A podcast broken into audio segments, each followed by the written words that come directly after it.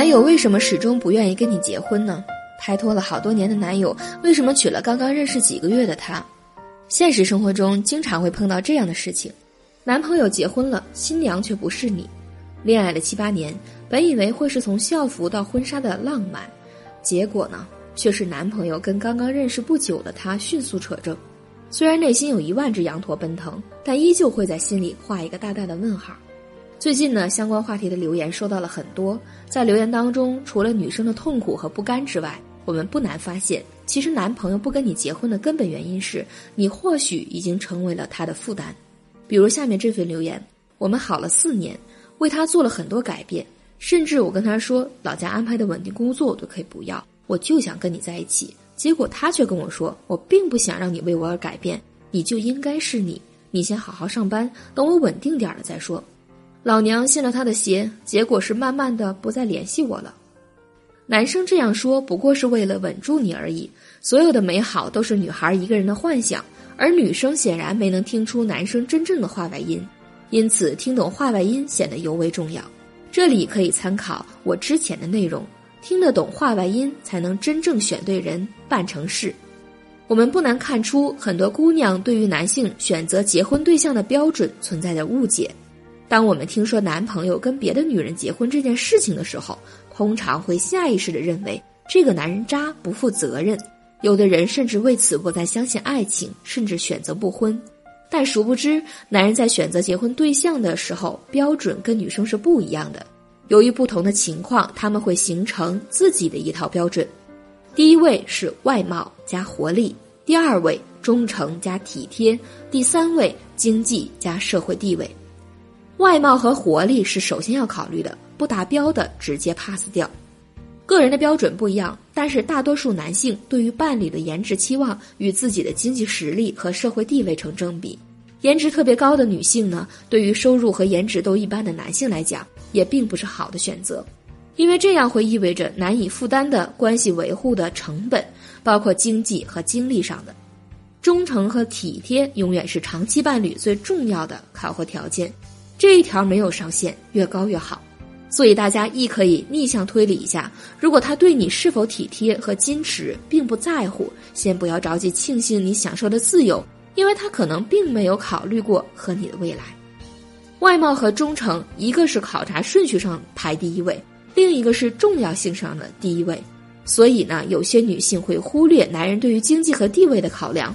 就像留言中那位女生说：“可以放弃家里安排的稳定工作。”这句话对于男人就意味着，他要重新帮你找工作，而且在你找到工作之前，完全需要他来养着你，而且这个期限还是不固定的。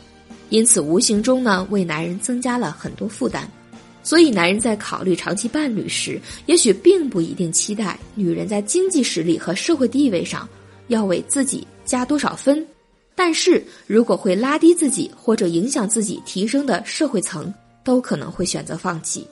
有些女人放弃一切，选择只为和这个男人在一起，却发现男人不但不领情，却还要疏远自己。殊不知，你所谓的放弃。在男人看来，就等于你什么都没有。虽然个别男人会愿意为了爱一起面对，但即使是职场精英，也未必能够负担得起一个完全依附于自己的成年人。特别是如果那个人的家庭还可能成为你的拖累。《欢乐颂》里面的樊胜美虽然个人能力很强，但她的家庭就是个拖累。我们换位思考一下，即使你不看重男方的样貌，假设他天生少只眼、没长鼻子，还有传染病，你还会嫁给他吗？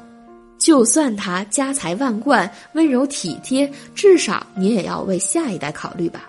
记住，并不是女人才会嫌弃男人穷，男人也会嫌弃女人穷，只不过是在程度上有所不同。而男人选择有经济实力的女人结婚，并不一定是嫌贫爱富，很多时候男人考虑的更为理性，不使自己增加更多的负担，同时也有效的规避一些婚后的麻烦。因为经济基础决定上层建筑这句话，不仅适用于社会发展，同样适用于情感的建设。他负责赚钱养家，你负责貌美如花。这句只是一句情话而已。如果你当真了，恐怕想要嫁出去就很难了。中国社会有男人养家的传统，因此作为女生，不太可能会遇到男人直接表达嫌弃女生的收入太低。但他们会以各种理由来拖延，其实呢就是拒绝和你结婚。比如，时间太早，时机不到，你先稳定稳定你的工作，趁着年轻先奋斗事业，等我忙过这阵儿再商量，等等等等。他们忙过了这一阵儿，还会有下一阵儿的。那男人在考察女人经济实力的时候，一般从哪几个方面着手呢？一、家庭，包括原生家庭的关系状况，父母离婚的会被减分，资产状况、人脉资源等等。二、看个人，看教育背景、职业发展的前景、目前的和未来的收入。三、负担和风险。家庭成员身体状况以及是否有未成年或非婚生子等，那解决方案是什么呢？一，你可以在毕业后迅速结婚。大学时代我们会有一种错觉，就是只要是在一所大学，我们就是同一个阶层的人。这时候家庭背景、个人素养等因素的作用还没有完全显现。如果你外形不错，性格随和，并且也希望过相对安逸稳定的生活，那么这是你最好的选择。二，趁年轻奋斗几年，女人是最佳适婚年龄，平均就是在二十八岁之前。一线城市会相对的延后，农村和相对欠发达地区相对提前。在此之前，如果能够在个人实力上稳住阵脚，那么即使你相貌平平，经过几年的社会磨砺，你的内在魅力也会迅速提升。在此之前，如果能够在个人实力上稳住阵脚，那么即便你相貌平平，经过几年的社会磨砺，你的内在魅力也会提升。那么，愿意供你选择的优质男性也会更多。当然，看重亲密关系的女性不会把自己训练成工作狂。经济实力和社会地位的提升确实会提升异性交往的质量，但是数量上往往会比例下降。首先呢，如果当女人在经济上超越男人，事业也比男人做得好，那么感情关系往往也会不稳定。因为这不但会影响女人对男人的依赖程度，让男人产生挫败感，更会造成男人对于亲子不确定性的焦虑。如果你不清楚什么是亲子不确定性，或者想要了解更多的情感知识，可以添加我们情感分析师的微信文姬零六六，文姬的全拼零六六。还有一点，调查发现，女性在职场的时间越长，婚姻的质量就会越差，离婚率又会随之上升。因为进入职场的女性有机会接触到更多的潜在替代伴侣，也是造成婚姻质量下降和婚姻破裂的原因。而职位越高的女性遇到的潜在替代伴侣的质量也就越高，从而使男性亲子不确定性焦虑上升。其实有实力的男性大多是现实主义者，他们可能会找富家千金，哪怕姑娘没工作。他们也可能找那些家庭条件不够好，但是积极努力的女孩，但唯独不会找可能成为自己负担的女孩。虽然我们在新闻中也见过患难见真情，有的男性也愿与家庭条件不好、自己本身负担的女人结婚，但你懂的，稀罕事儿才会上新闻。